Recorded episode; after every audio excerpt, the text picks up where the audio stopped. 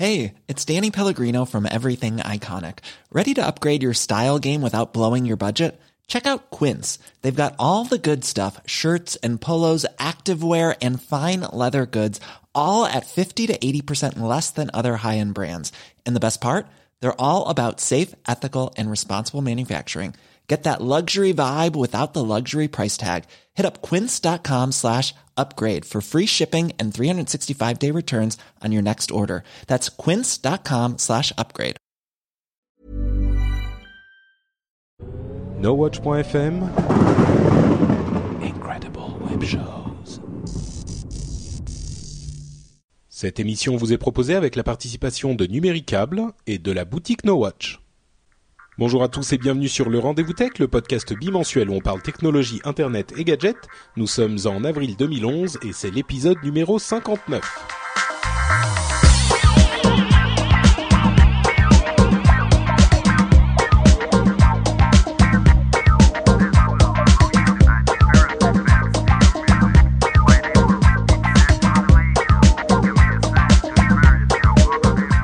Bonjour à tous et bienvenue sur le Rendez-vous Tech épisode numéro 59. Le Rendez-vous Tech c'est le podcast bimensuel où on vous parle de tout ce qui fait notre vie technologique et internetienne. Oui oui c'est un mot, euh, regardez l'anglico. Euh, moderne, Bon, peut-être pas. Je, je, mens parfois un peu. Euh, c'est un épisode un petit peu spécial euh, pour plusieurs raisons. D'abord parce que je suis avec Cédric. Nous sommes deux seulement aujourd'hui. Comment vas-tu, Cédric? Bah écoute, un peu malade, mais ça va. Bon, tu, tu vas réussir à tenir jusqu'à la fin de l'épisode si on fait pas 4 heures? Bah, si on fait pas 4 heures, ouais, ça va. D'accord. bah merci en tout cas à Cédric, Cédric d'être là parce que j'étais euh, en fait indisponible le jour où on fait habituellement le podcast, donc je me suis dit est-ce que je le fais, est-ce que je le fais pas? Euh, C'est quand même un petit peu un petit peu compliqué cette fois-ci. Et puis j'ai raté tellement peu de podcasts. Enfin, à vrai dire, je crois que j'en ai raté aucun pour le rendez-vous tech et upload. Enfin on en on a raté aucun épisode et donc Oui. je me suis dit on ne va pas on ne va pas commencer maintenant. Il, il arrivera bien un moment où je vais finir par pas pouvoir en faire un. Tu vas Ça- craquer. Ça finira. Oui, un, un jour je vais me dire non, c'est pas possible, je peux pas. Mais euh, c'est pas encore le le moment est pas encore arrivé et donc c'était c'est aussi un épisode un peu spécial parce qu'on n'a pas la chatroom parce que quand même faut pas déconner, euh, je fais je fais déjà je chamboule plein de trucs. Donc et comme euh, c'est vrai qu'avoir la chatroom c'est toujours ça rajoute un petit peu de complexité, on s'est dit qu'on allait faire beaucoup plus simple aujourd'hui. Et oui. Mais mais on a quand même un programme euh, hyper intéressant avec tout plein de crises euh, sur les réseaux, de panique chez euh, Amazon, chez Sony, chez Apple et plein d'autres trucs intéressants. Donc, euh, chers auditeurs et chers Cédric, je vous propose à tous de nous lancer immédiatement avec les premiers sujets. C'était agité quand même hein, euh, ces deux dernières semaines. Bah là, c'est un peu un tsunami numérique en fait. Ouh, j'aime bien, j'aime bien. Je crois que tu risques d'avoir trouvé le titre de l'émission euh, dans les premières secondes. Euh, est-ce que- alors la première vague de ce tsunami, c'était euh, chez Amazon. Et avant de parler de ce qu'on a appelé, alors il y a eu plein de gates en fait. Ah oui, il y a que des gates. Euh, le premier gate, c'était le Cloud Gate. Mais avant de parler de, euh, de ce Cloud Gate, je vais quand même évoquer deux autres aspects de l'actualité de Amazon ces dernières semaines avec le je suis en train de taper ton, ton titre pour pas l'oublier, tsunami numérique. voilà, parce que non mais on se rend pas compte, mais c'est des trucs on se dit on va jamais oublier au bout d'une demi-heure d'émission. En fait, au bout de dix minutes, tu t'en souviens plus. Voilà. Donc, maintenant, je tape. Donc, euh, première chose intéressante, des possibilités pour, enfin, on parle de Kindle, euh, le lecteur d'e-book d'Amazon, bien sûr. Il semblerait que euh, Amazon soit en train de réfléchir à la possibilité et d'implémenter la possibilité pour des librairies traditionnelles, euh, des, hum, bibliothèques, de prêter des livres électroniques sur Kindle. C'est-à-dire que votre petite bibliothèque de quartier euh, pourrait vous prêter un livre qu'elle a en stock. Au lieu de vous le prêter en physique, elle pourrait vous le prêter en électronique, dont vous auriez, euh, je sais pas, une semaine pour le lire. Elle aurait genre un stock artificiel limité qu'elle pourrait prêter pendant une, deux, trois semaines à chaque personne, renouvelable, etc., selon les règles traditionnelles de la librairie. D'un côté, c'est sympa. De l'autre, c'est, on se dit que c'est mettre des limites artificielles au, numérique qui est infiniment copiable, mais en même temps, je sais pas, moi je trouve ça bien. Je sais pas pourquoi. Je me dis que oui, c'est une histoire de DRM qui va limiter l'utilisation, mais je trouve que ça va quand même dans un sens, dans une direction intéressante à explorer.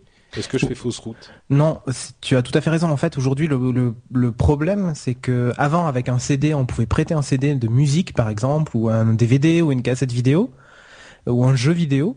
Aujourd'hui, avec la dématérialisation, même si euh, dans certains cas les coûts ont énormément baissé, on peut de toute façon, enfin, si tu veux, la, la compensation du, de la facilité d'utilisation du, du physique, c'est-à-dire je peux prêter un CD, euh, je peux le ranger dans un coin, il prend pas de place sur mon disque dur et tout ça, a disparu face à, à des raisons, on va dire, économiques. Aujourd'hui, quand j'achète un jeu en dématérialisé, c'est parce qu'il m'a souvent coûté moins cher. Mm. Euh, ou par exemple, pour l'exemple du jeu. C'est pas c'est pas le cas pour tout, hein, mais euh, Oui. D'ailleurs, euh, j'ai vu, je sais plus où j'étais à la Fnac il y a quelques quelques jours et je regardais un livre. Euh, je sais plus de quel livre il s'agissait. Bref, il était plus cher euh, sur le Fnac Book ou Oui. pardon sur le sur le Oui, sur c'est le ça. Kindle, je sais plus, Ouais. ou sur le c'était l'un des deux, Fnac Book ou Kindle, que en physique. Il coûtait 7 euros à la Fnac et 12 euros sur le Kindle, ce qui est Oui, mais, et tu ouvres ton, ton iTunes et tu regardes un film comme Harry Potter et tu le vois à 14 euros, euh, tu regardes le DVD, Ouais. il est dans ces eaux-là, quoi. Donc bon. Ouais. Euh, mais on perdait en fait un, un des gros avantages qui était de pouvoir prêter son, son média. Et je trouve que c'est une bonne idée. Alors évidemment, ça va être euh, sur base de DRM, euh, contraignant, tout ce qu'on veut, mais là, à la limite, le DRM va te permettre finalement d'ajouter euh, d'ajouter une fonction. Tu vois, enfin, c'est plutôt comme ça que je le perçois dans ce cas-là. Ouais.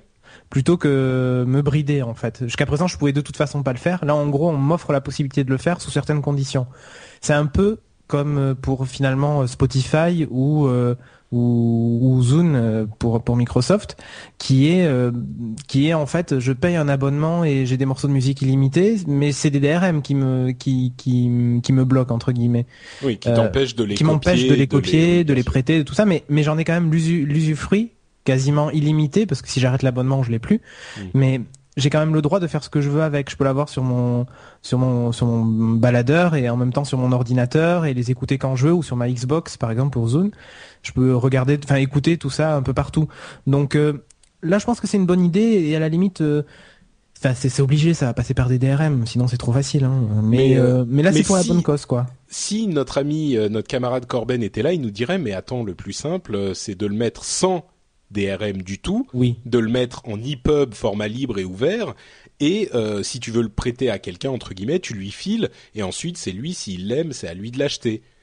Oui, le problème, c'est que quand on te l'a filé complet en EPUB, tu vas pas l'acheter. Peut-être non, non, il faut arrêter. non, non, l'achèteras C'est sûr que la plupart pas. des gens ne l'achèteraient pas. Il y a Mm. des gens consciencieux qui euh, pourraient aller acheter. Moi, j'avoue qu'il peut m'arriver, par exemple, euh, d'écouter un album, euh, euh, par, tu vois, sur euh, Spotify ou ailleurs, ou par exemple, ou sur euh, euh, Groove Shark. Ou, enfin, bon, il y en a plein.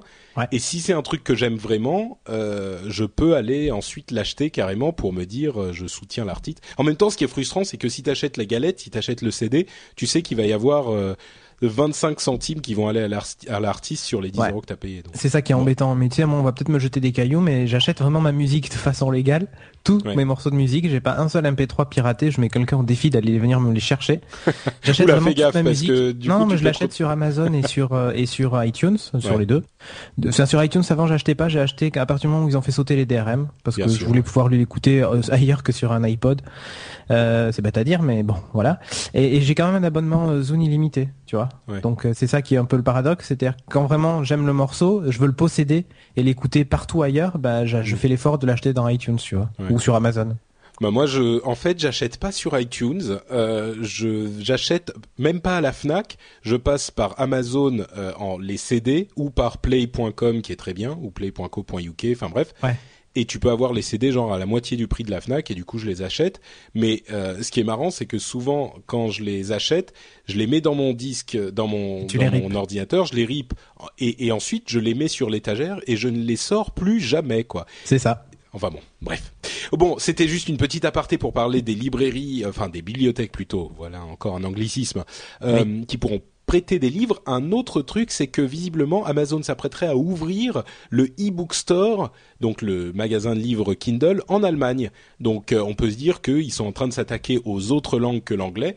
Et peut-être qu'on va bientôt avoir le Kindle e-book store en français avec une vraie division France euh, sur l'appareil, ça serait euh, ça serait pas mal. Eh ben je leur souhaite bien du courage parce qu'avec le avec les syndicats du papier, de l'édition et tout ça en France, ils vont bien s'amuser.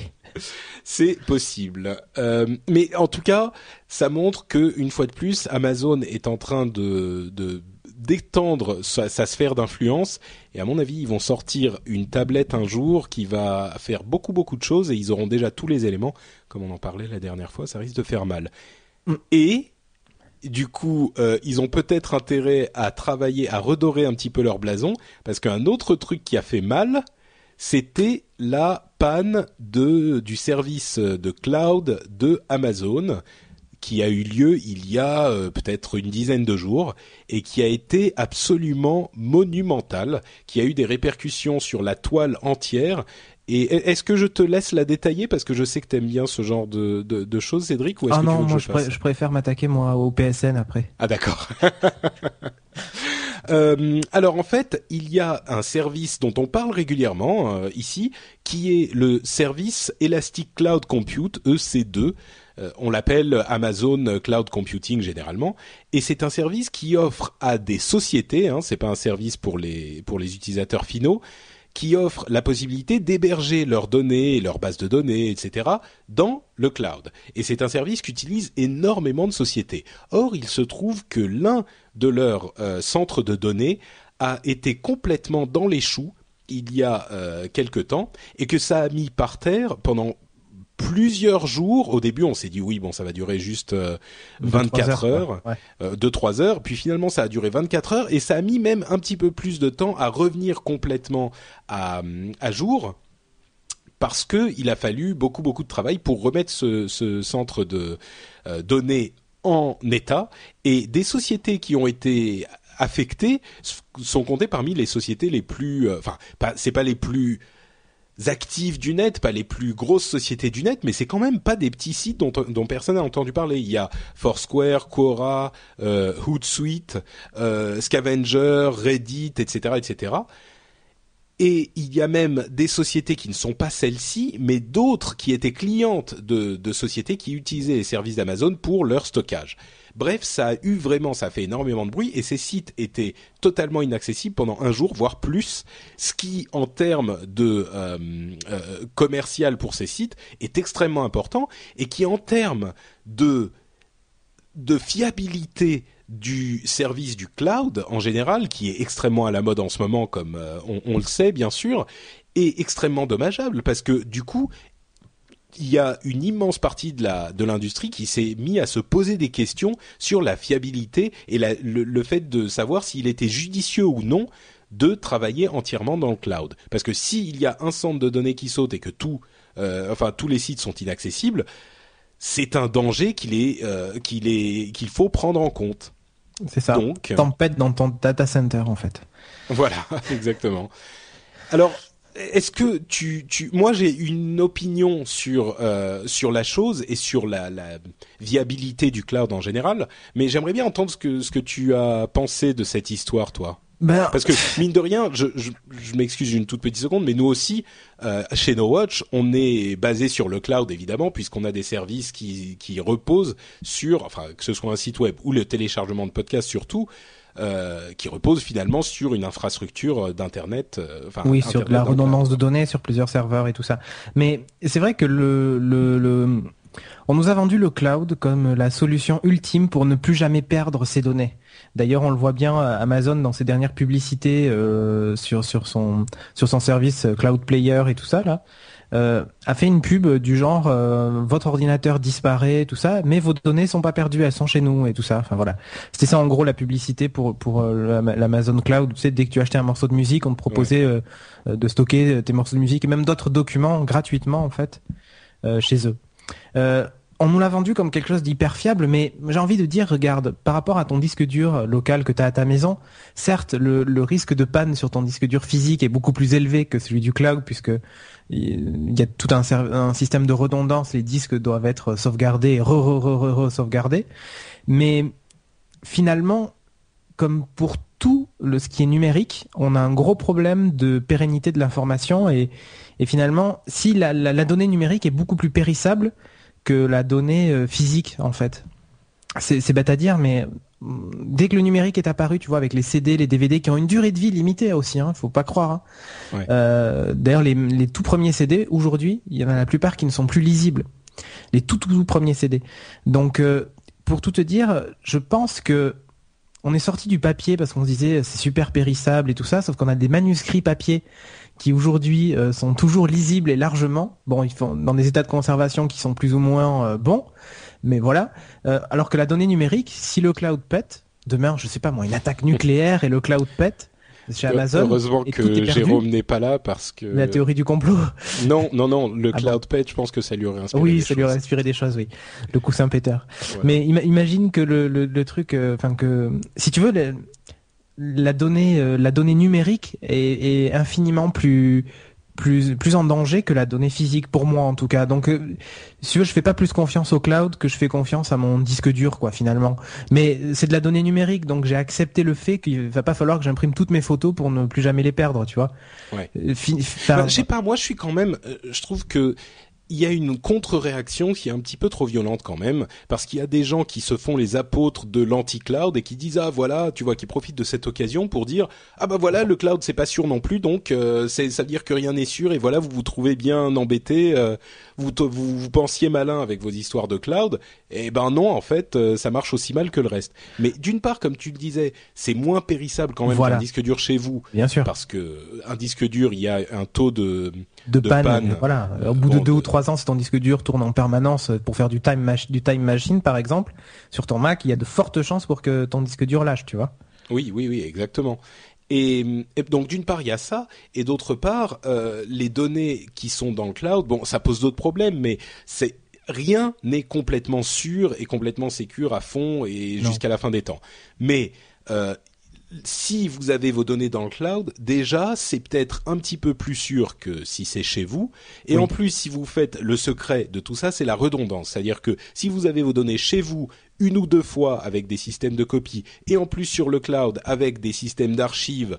Euh, il y a des trucs comme Carbonite par exemple. Plus non mais c'est Dropbox, plus. Euh, non mais moi par exemple j'utilise Carbonite qui est un système de sauvegarde en ligne qui vous permet de sauvegarder toutes vos données, des gigas et des gigas de données facilement. Euh, Dropbox pour certains trucs, je fais des, des sauvegardes. Bon c'est des trucs importants, hein, des documents importants ou des trucs sur les podcasts ou sur No Watch, des trucs que je veux pas perdre. Ouais, mais demain, regarde. en plus et euh... Demain, une bombe électromagnétique qui tue tous les systèmes informatiques, tu perds tout. Dans le monde entier Bah ouais. Ah oui, non, oui, c'est sûr. Et si euh, le, le la, la, levée des cafards zombies euh, fait que non, les cafards s'attaquent à tout éruption solaire, ça pose des problèmes électromagnétiques. Pim, il y a tout qui tombe en panne, oui. toute l'électronique, et ben voilà. Écoute, c'est vrai. Plus tes photos de vacances, bon, ok, euh, c'est la, merde partout, c'est le blackout général, plus d'électricité, plus rien, mais t'as plus tes photos de vacances. C'est vrai, c'est vrai, et c'est pour ça que je dis que euh, tous ces systèmes ne sont aucun d'entre eux n'est totalement, totalement sûr. Et d'ailleurs, on peut penser à tout plein de scénarios de ce genre-là, enfin des, euh, des invasions d'aliens, euh, des, des les, la Terre qui implose suite à une expérience euh, mal gérée par des scientifiques fous. enfin non, c'est sûr, il y a plein de, de, de possibilités pour nous faire perdre nos données. Ça, c'est certain. Non, non, mais voilà. Enfin, euh, ce qu'il faut retenir, c'est qu'une donnée numérique, de toute façon, n'est pas éternelle. Ça, c'est clair et net. Elle vous survivra très certainement si, elle est dans le cloud. Mais enfin, si vous continuez à payer votre abonnement après votre mort. mais, mais, mais tu sais, même plus que ça, la leçon que ça a donné, parce qu'il y a plein de sociétés qui utilisaient ce service, et il y en a plein qui ont eu des problèmes, mais il y en a aussi plein qui n'ont pas eu de problème. On pense notamment à Netflix, qui est un énorme euh, utilisateur. D'ailleurs, il comment, il est visiblement le plus gros service euh, de, vidéos par abonnement au-delà des services de câble aux États-Unis euh, maintenant Netflix. Mais bon, c'est une petite euh, parenthèse, mais Netflix avait prévu son réseau avec de la redondance justement pour le cas où l'un des centres de données d'Amazon cracherait. Et les autres sociétés qui ont vraiment eu des problèmes n'ont pas prévu cette redondance. Donc ils n'ont pas suivi les règles du cloud un petit peu euh, dans le pire des cas. Netflix, qui a sans doute un administrateur réseau, un gestionnaire de tout ça euh, particulièrement euh, avisé, il s'est dit on va parer au pire, eh ben on va avoir des systèmes de redondance qui vont nous mettre sur plusieurs serveurs différents, plusieurs centres de données différents, et quand celui-là où ils avaient des données a été euh, indisponible, eh ben ils ont pu se retourner quand même. Donc il y a quand même eu quelque part dans l'infrastructure qu'ils avaient euh, designée euh, une, une, enfin dans l'infrastructure que les sociétés qui ont eu des problèmes avaient designé, il y avait un problème de de, de conception à la base, tu vois. Ouais, c'est ceinture bretelle. En fait, ils ont bah, pas mis leurs œufs dans le même panier et mm. puis l'administrateur réseau a appuyé sur un bouton et hop, il a tout basculé sur l'autre système, tu vois, sur lequel il, s'en servait que de sauvegarde. C'est certainement ça, tu vois. Donc, je pense que c'est un bon un bon signal d'alarme, euh, euh, ce, ce, problème. Ça a quand, quand, même remis les pendules à l'heure. Ça a arrêté peut-être un petit peu la fête de ouais, de toute façon, je le mets à un endroit sur le sur le cloud et tout va bien. Et je pense que les gens vont désormais se préparer au, pire et ils auront des, des, systèmes redondants qui permettront d'éviter ce genre de problème. Donc moi je vois ça comme quelque chose de complètement complètement négatif et la fin. Enfin, personne n'a appelé n'a dit que c'était la fin du cloud, mais enfin il y a quand même des gens qui étaient un petit peu. Oui, bah, c'est toujours pareil. Hein. Dès, dès qu'il y a un truc qui va pas, on se met à aboyer. Et justement, en parlant de trucs qui va pas, si on parlait de Sony, mais franchement, on rigole, mais c'est pas marrant, quoi. Parce non, c'est franchement pas drôle euh, parce que j'ai reçu le mail tout à l'heure qui dit que euh, il faut que je surveille mon compte bancaire parce que potentiellement ma carte bleue a fini entre les mains, mon numéro de carte bleue a fini entre les mains de personnes malveillantes. Pour faire simple, euh, c'était le 16, je crois? Non, un peu après 19 peut-être. Ouais, 19, ouais. Voilà, le, le 19 en fait, il s'est passé un truc assez étrange dès qu'on voulait se connecter au PlayStation Network, on avait un joli message d'erreur, euh, comme c'est le faire Sony, euh, c'est-à-dire euh, erreur 8542 C73. Bah, J'exagère, c'est pas exactement ça le chiffre, mais c'était vraiment ça. Il y avait juste écrit ça. En gros, c'était pas accessible. Alors la communication de Sony, ça a été très simple, ça a été de dire le PlayStation Network est en maintenance, on s'attelle à rétablir le service. Voilà comment ça a commencé. Tu es d'accord avec moi jusque-là? Euh, Oui, oui, oui, tout à fait. Voilà, ça a commencé comme ça. Puis, euh, au bout de cinq jours, quand même, on a commencé à se poser des questions parce que le service était toujours pas revenu. Et Sony continuait. on savait qu'ils étaient, on savait qu'ils étaient. Euh, qu'il y avait un problème. Ouais, non, mais on savait qu'il y avait une attaque sur le sur le service. Oui, cinq jours après, en fait, ils l'ont annoncé. Ils l'ont annoncé, mais entre temps, on avait déjà entendu du le, fait que le 22, si je ne m'abuse, si je ne m'abuse, ils ont confirmé que, euh, enfin, il y avait eu, il y avait que, y avait eu une attaque euh, vis-à-vis du PlayStation Network et qui s'attelait à remettre le service en place. D'ailleurs, c'est PlayStation Network et Curiosity aussi, leur système de VOD, tout ça, de, de contenu en de ligne. musique et tout ça. Ouais, ouais. Et euh, donc là, ils ont commencé à, euh, à, avertir les gens que potentiellement il y avait eu un souci, mais on pensait qu'il y avait une attaque type Anonymous, euh, déni de service ou j'en sais rien, euh, qui avait fait tomber le service et qu'il fallait que ça avait endommagé genre des bases de données, qu'il fallait les reconstruire et tout ça, rien de grave finalement. Et puis Sony, grand communicant, décide finalement d'avouer que éventuellement il y a eu une intrusion et que des données ont été. D'abord, ils ont dit qu'il y avait eu une intrusion du coup. Puis euh, aujourd'hui, en fait, les choses sont un peu précipitées, je pense, sous la pression aussi des utilisateurs. Et là, euh, c'est beaucoup moins drôle parce que, euh, a priori, ils ont eu accès à des données de, bas niveau sur les serveurs et tout ça, les gens qui ont piraté le PSN. Et, du coup, bah, c'est pas compliqué. Hein. Toutes les données que vous avez renseignées sont potentiellement enfin, mises à disposition de de ceux qui, qui ont euh, qui ont dérobé ces infos-là, donc euh, date de naissance, nom, prénom, numéro de carte bleue. Euh, Alors, adresse éventuellement. Numéro de carte bleue, on n'est on n'est pas. en fait, ah, ça serait les quatre derniers les quatre derniers chiffres du numéro de carte bleue. Et dans tout et même ça c'est pas sûr. Et dans tous les cas, ils n'ont pas accès au numéro de confirmation qui est au dos. Donc paniquez pas non plus tout de suite. Non, non, il faut pas. Voilà. Mais, mais certains sites autorisent les paiements sans le, le cryptogramme. Hein, donc, euh, donc ah voilà, euh, des services de location, par exemple, en ligne, ce genre de truc. Euh, il y a, tu vois, des, par exemple, des, des, services de location type euh, vidéo pour adultes, tu vois, genre. D'accord. Il y a des gens qui sont peu scrupuleux sur le fait qu'il y ait besoin du cryptogramme, si tu vois ce que je veux dire. Forcément. Euh, ouais, ouais. Et, et, et même au-delà de ça, tu, tu dis que les quatre derniers chiffres et tout ça. Sauf que si Sony indique dans l'email que j'ai reçu qu'il faut que je surveille mes comptes en banque, c'est qu'à mon avis, il n'y a pas que les quatre derniers chiffres. Et, et là, ça, ça, pose un vrai problème. Ça veut dire que les données sont pas cryptées chez eux. Euh, enfin, c'est comme ça que je l'interprète en fait. Moi, je pense qu'ils sont, ils sont un petit peu en train de faire un, un, un excès de prudence et qu'ils disent à tout le monde euh, faites gaffe, on ne sait pas exactement ce qui s'est passé parce que alors là tu as raconté comment ça s'est passé de l'extérieur et effectivement c'était particulièrement inquiétant de l'intérieur, d'après ce qu'on a pu apprendre, euh, visiblement, donc il y a eu cette attaque qui a commencé. À ce moment-là, Sony a, euh, quand ils se sont rendus compte que c'était une attaque dont on n'a toujours pas les détails, hein, on, on sait toujours pas qui, qui, on a suspecté effectivement Anonymous ou même euh, George Hutz dont on a parlé récément, qui était en procès avec Sony. il vient d'être embauché par Sony. C'est vrai? Oui, oui ah, j'avais pas vu cette news, moi. Oui, oui. Donc du coup, euh, il y a peu de chances que ce soit lui. Enfin. T'es sûr qu'il a été embauché par Sony Il me semble qu'il me semble qu'il a eu cette proposition-là. En fait, j'avais vu ça et du coup, il avait dit j'arrête de me concentrer sur le. Je vais... Et en fait, il a été embauché pour renforcer la sécurité des. Ah mais j'avais même pas Il est passé à l'ennemi en fait. Enfin, c'est comme ça que ça se voit dans la communauté des hackers de PS3. D'accord. Bah tu m'apprends quelque chose. Mais ah ben, donc effectivement, on on ne sait pas d'où ça vient ou quel était vraiment le but, mais Sony voyant ça se dit euh, oula oula, il se passe un truc, on ferme le réseau. Bon, a priori, jusque-là, ça va.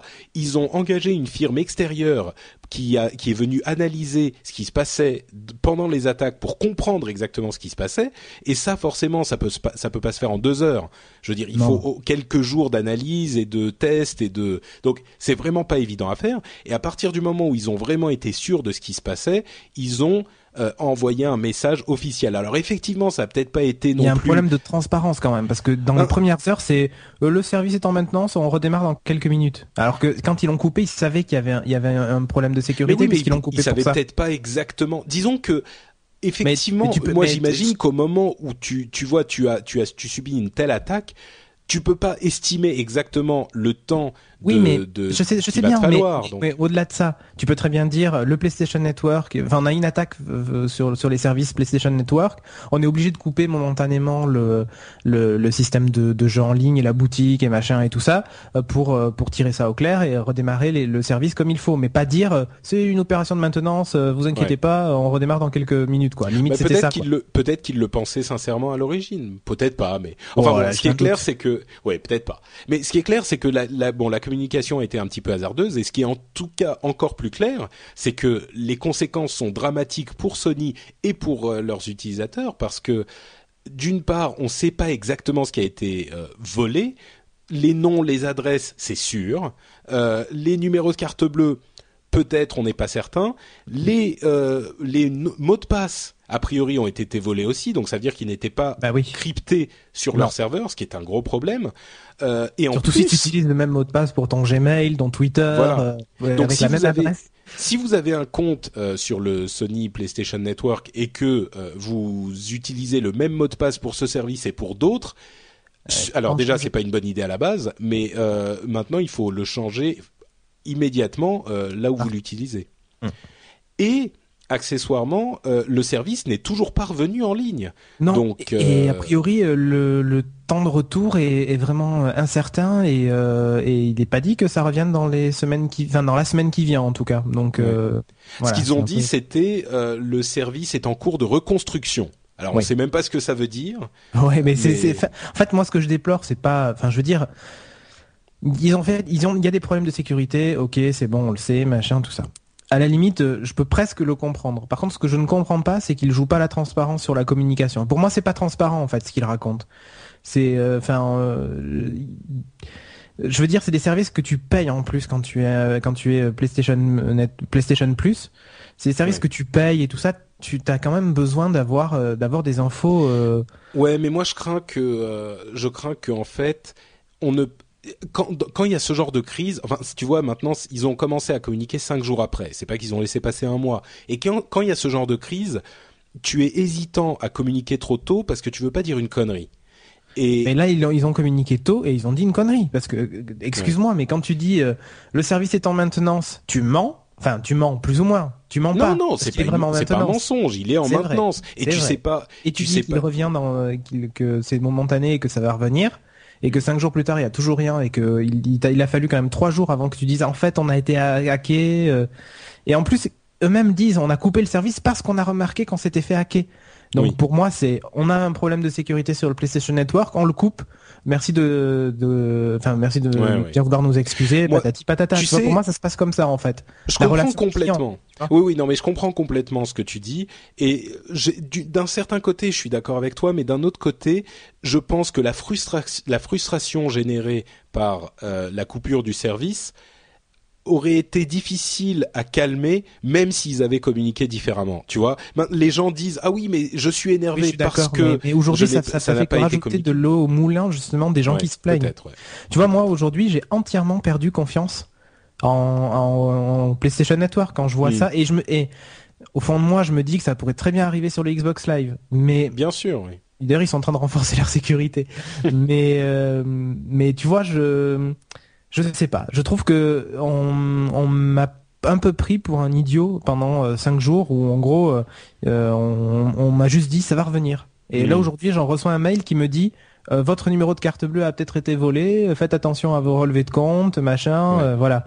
Bon, enfin, je trouve que c'est un peu, on passe de, on est en maintenance, on revient, euh, bon excusez-nous mais en fait c'est plus grave que ça je comprends, je, comprends. je comprends ce que tu veux dire euh, mais en même temps je me dis que moi je préférerais qu'ils s'attellent à la sécurisation de leurs données ou enfin à comprendre ce qui s'est passé plutôt qu'à communiquer tu vois dans ce genre de cas moi je suis toujours peut-être que peut-être que je suis trop zen ou que je suis trop compréhensif mais tu vois, si le PlayStation Network, c'est un autre truc qui a été beaucoup dit et, et moi j'ai souvent ce genre de réaction, mais le PlayStation Network est pas disponible, bon, ok, une journée, deux journées, et puis quand tu te rends compte qu'il y a véritablement un gros problème, euh, tu, tu, bon, tu laisses tomber, tu reviens quelques jours plus tard. Je comprends que c'est frustrant parce que tu veux y jouer, mais surtout avec la sortie de Portal 2, tout ça. Bien sûr, bien sûr, oui. Oui, oui, non, mais c'est certain. Il y avait Mortal Kombat, Portal 2. Ouais, Non, non, mais c'est sûr, c'est sûr. Enfin, ce qui est clair, c'est que la confiance est, du jeu. Sérieusement... à la limite, comme tu dis, c'est que du jeu c'est pas grave si pendant une semaine je peux pas jouer à Portal 2 sur ma PlayStation parce que j'ai pas pu le télécharger. À la limite, je m'en fous. Par contre, qu'on ait volé toutes mes coordonnées, euh, ma carte bleue, machin et tout ça, ça par contre je m'en fous un peu moins, tu vois. Je suis d'accord. Je suis d'accord, mais en même et temps. C'est sur ça que je. Du coup, tu vois, il y a cinq jours de ça, quand on a été, quand ils ont subi l'attaque, euh, si déjà ils avaient pris, parce qu'en plus ils s'en sont même pas sûrs que les numéros ont été volés de cartes bleues et tout ça, mais bon, comme tu dis, jouent la sécurité. Mais à la limite, si te préviennent avant, tu peux prendre toi des dispositions auprès de ta banque, parce que là, ça fait quand même plus d'une semaine. Enfin, ça fait une, ouais, ben, ça fait une semaine. Euh, et, euh, et, depuis, bah, il faut que j'aille vérifier mon compte en banque, vérifier s'il n'y a pas eu des Oui, mais encore une fois, ça, c'est des trucs que tu peux pas t'en rendre compte en une demi seconde tu vois, il faut que tu analyses ce qui s'est passé, que tu analyses l'attaque, que tu, enfin, tu peux pas dire, euh, tu vois, c'est pour ça que je dis malgré tout, c'est la frustration de tout cet ensemble de choses qui s'est passé qui génère cet énervement et qui serait difficile à calmer de toute façon, même s'ils avaient communiqué différemment. En tout cas, ce qui est certain, c'est que... En tout cas, mon frère a acheté une Xbox ce week-end. Et c'est vrai en plus. Oui, oui, non, mais je peux comprendre, je peux comprendre. Euh, moi, de toute façon, j'ai les deux, donc euh, le problème ne se pose pas. Mais, euh, mais bon, je, je, dis, ce qui est certain, c'est que la confiance en Sony a été sérieusement érodée et qu'ils vont devoir travailler très très dur pour euh, remonter la, pour corriger le tir. Et d'autre part, c'est extrêmement dommageable certainement pour eux, et ça va avoir des conséquences financières. Euh, et, ça, c'est certain. Moi, je dirais, malheureusement, c'est le genre de truc. Enfin, bon, je vais faire une, comparaison qui est euh, certainement. Euh, c'est quelque chose d'incomparable, mais enfin, où que ce soit, quand il y a un accident, on se rend compte à, force, à posteriori qu'on aurait pu l'éviter en faisant ci, ça, ça et ça et tout le monde pointe, tout le monde pointe du doigt, tu vois, que ce soit un accident, je sais pas, un accident de train ou un. Oui, parfois il y a des trucs qui sont qui ont été mal faits et en l'occurrence le cryptage. Alors ça c'est la base. Non mais c'est sûr, mais il y a énormément de gens qui le font pas et il faudrait être. Euh, mais Sony. Enfin, on parle pas de, on parle pas de Monsieur Tartampion qui a ouvert son forum la semaine dernière, tu vois. Ouais, ouais, ouais. On parle de Sony qui est, censé être un habitué de ses services et qui gère des données sensibles. C'est vrai. Enfin voilà, c'est juste ça quoi. Mais encore une fois, on n'est pas certain qu'ils aient été volés. Et ils disent les quatre derniers chiffres, ça se trouve, ils ne cryptent pas et parce qu'ils stockent uniquement les quatre derniers chiffres. Et moi, ce que j'ai entendu, c'est qu'il n'y avait que les quatre derniers chiffres qui étaient accessibles. Donc tu vois, on, on porte des jugements sur des trucs, on n'est même pas sûr exactement de ce qui s'est passé, et il faut laisser le temps à toute cette histoire de se démêler pour qu'on comprenne exactement ce qui s'est passé. On sait même pas qui a attaqué, comment, pourquoi. Enfin. Non, tout à fait. Mais mais moi, je trouve qu'en termes de communication, ça a été euh, voilà. Une, en plus, il savait que ça frustrerait, ça frustrerait les gens, et je trouve que dans ces dans ces cas-là, on joue la transparence, quoi. Enfin, Ouais. pour moi, ça me semble normal. Mais euh, Sony, de toute façon, a- par le passé, a fait preuve de de soucis de communication aussi dans le même genre, et, et voilà, bon, on se refait pas, quoi. Bon, en tout cas, ce qui est certain, c'est que euh, tu n'es pas le seul à, à avoir cette opinion et ça risque d'avoir des conséquences sur euh, les, la structure de Sony à l'avenir. Ouais. Une autre grosse polémique qui a animé euh, la sphère Yeah. technophile.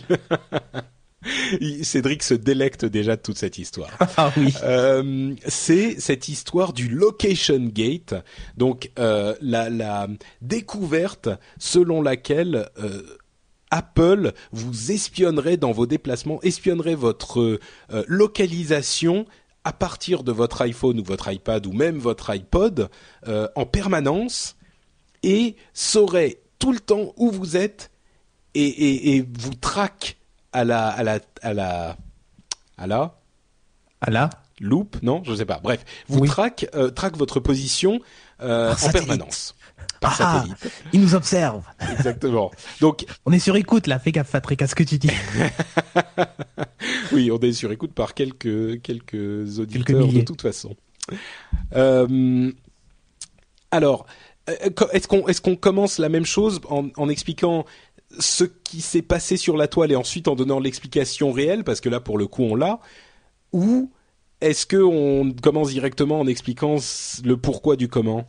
Bon, non, on peut commencer par l'histoire. Ouais. Ok. Ouais. Euh, bah fait- écoute, vas-y pour l'histoire et puis moi j'expliquerai le pourquoi du comment en essayant d'apparaître plus intelligent après. Oh, tu parles. En fait, ce qui s'est passé, euh, c'est, tout bête. Hein. C'est quelqu'un qui s'est amusé à bidouiller sur les fichiers de, les fichiers de sauvegarde de son, de son iPhone, et il s'est rendu compte que, ben, euh, il y avait des données euh, stockées qui étaient, ben, tout simplement, ses déplacements. Il y avait des espèces de logs, quoi, en gros, qui enregistraient toutes les positions de son, de son iPhone. Et, euh, et ça n'était pas crypté, et c'était en clair sur son ordinateur. Donc, qu'est-ce qu'il, enfin, qu'est-ce qui s'est passé ensuite? de- Il y a- depuis des mois et des mois, et voire depuis, ah oui, euh, depuis, oui. bah, depuis que l'iPhone est iPhone, j'ai envie Ouais. de dire. Enfin, depuis qu'il a rencontré une carte SIM. Ou iTunes. Qui sait. Et euh, certaines fois, les positions sont précises, d'autres beaucoup moins. Et c'est pour une raison toute simple, c'est qu'en fait, euh, les Ah, tu positions déjà l'explication? Non, non, non, mais les Ah. j'explique juste les- ce que contiennent les données qu'il a découvert. Hmm. En fait, les positions sont des positions enregistrées euh, via les- ben, la triangulation Wi-Fi, euh, GSM et ainsi de suite. Euh, Il y a un petit, outil- un petit outil qui a été qui a été développé qui s'appelle iPhone Tracker et qui permet justement de, de consulter ces logs-là et d'afficher précisément sur une magnifique carte Google Maps tous ces déplacements passés. Donc donc voilà, en gros c'est voilà c'est ce qui a été c'est ce qui a été euh, ce qui a été découvert. Alors là, panique sur la toile. Ah, ces données sont envoyées chez Apple, les salauds Euh, à vrai dire, personne n'a vraiment dit ces données sont envoyées chez Apple, Non, mais mais, que fait Apple de ces données plutôt? Ouais, c'était vraiment, mais et c'est et c'est le, le truc vraiment. Enfin, tu découvres ça et tu te dis, mais attends une seconde, tu veux dire que tous mes déplacements sont logués sur mon téléphone et sur mon ordinateur depuis que j'ai le téléphone? C'est, Ouais. c'est, enfin, c'est, c'est. Du coup, ils savent que je tweete aux toilettes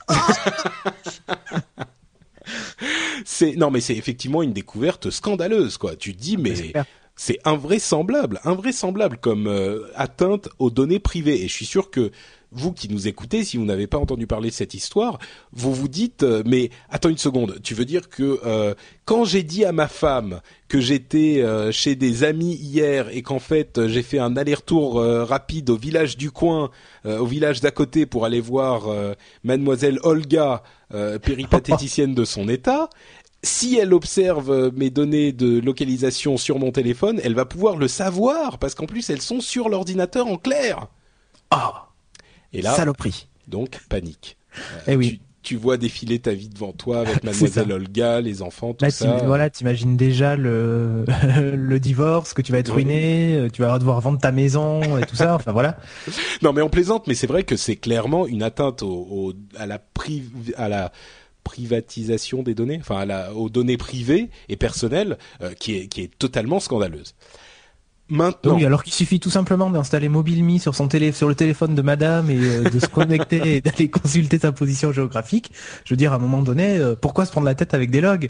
Exactement. euh, installez MobileMe sur le téléphone de Madame et vous saurez si elle est allée voir euh, non pas Olga mais Vous l'inscrivez à latitude en loose day. Dino, Google Latitude.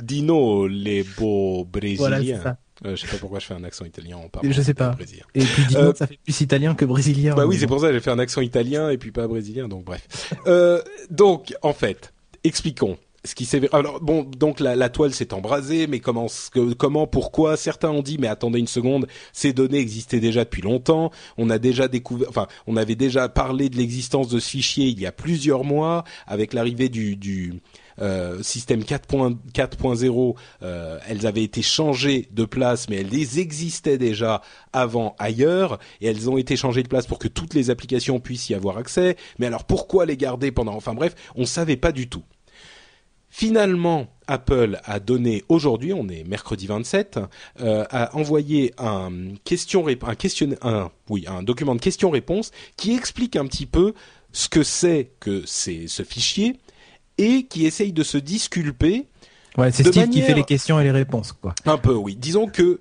ça explique beaucoup de choses et en même temps, c'est il y a quand même eu une négligence assez euh, assez claire de la part d'Apple. Mais Non, il faut leur faire confiance. C'est comme Non, pour mais Sony. mais non, mais tu vois, moi c'est marrant, j'ai la même approche. Je me dis. euh, de toute façon, bon, expliquons d'abord, et puis après on donnera notre euh, opinion. Euh, ce qui s'est passé en fait, c'est que Apple utilisait à l'origine un système qui s'appelle, euh, c'est Skyhook, je crois, qui Oui. vous localise approximativement en fonction des réseaux Wi-Fi à côté desquels vous êtes et des euh, tours de des tours de téléphone cellulaire à côté desquels vous êtes. Des fois, c'est très précis quand même. hein. Parfois c'est très précis, parfois c'est euh, plusieurs kilomètres. Et à l'origine, ils utilisaient le service de Skyhook.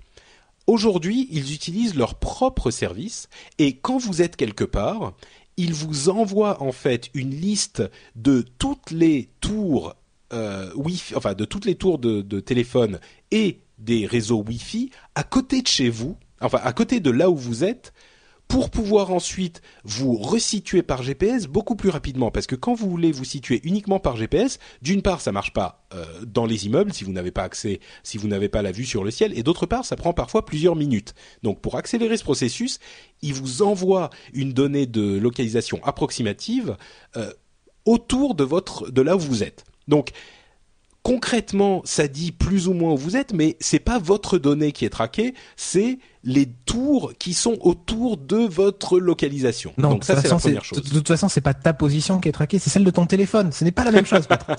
Oui, c'est un petit peu, il joue sur le langage, mais pour bien comprendre ce qui se passe, disons qu'il y a une logique derrière ce fichier. Tu vois, c'est pas que ils ont tout à coup mis des données de localisation sans raison.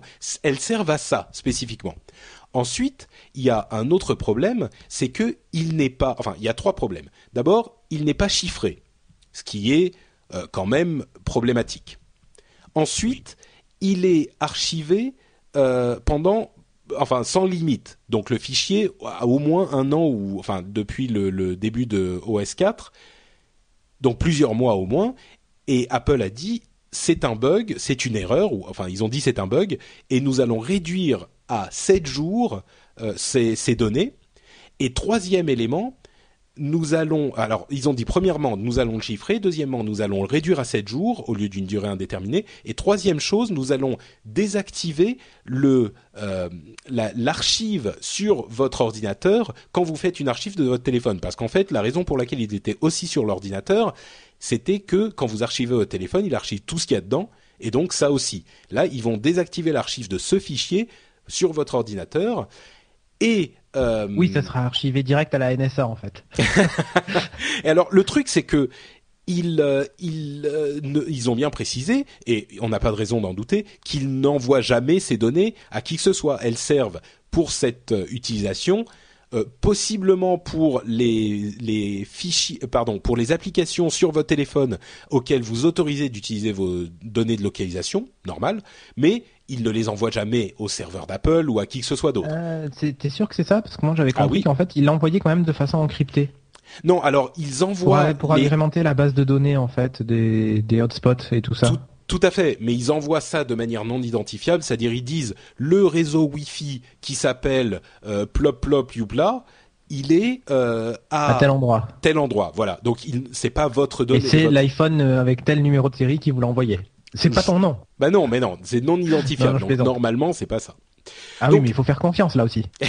Ah bah oui, mais oui, non, mais c'est c'est ça qui est intéressant aussi, c'est que à partir du moment où on utilise toutes ces technologies, il faut bien comprendre que ce type de problème peut arriver d'une part. Alors il faut rester vigilant. Hein, je suis pas en train de dire qu'il faut tout accepter, mais ce type de problème peut arriver.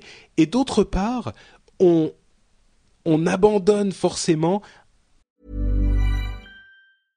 Ready to pop the question? The jewelers at BlueNile.com have got sparkle down to a science with beautiful lab grown diamonds worthy of your most brilliant moments. Their lab grown diamonds are independently graded and guaranteed identical to natural diamonds, and they're ready to ship to your door. Go to BlueNile.com and use promo code LISTEN to get $50 off your purchase of $500 or more. That's code LISTEN at BlueNile.com for $50 off. BlueNile.com code LISTEN.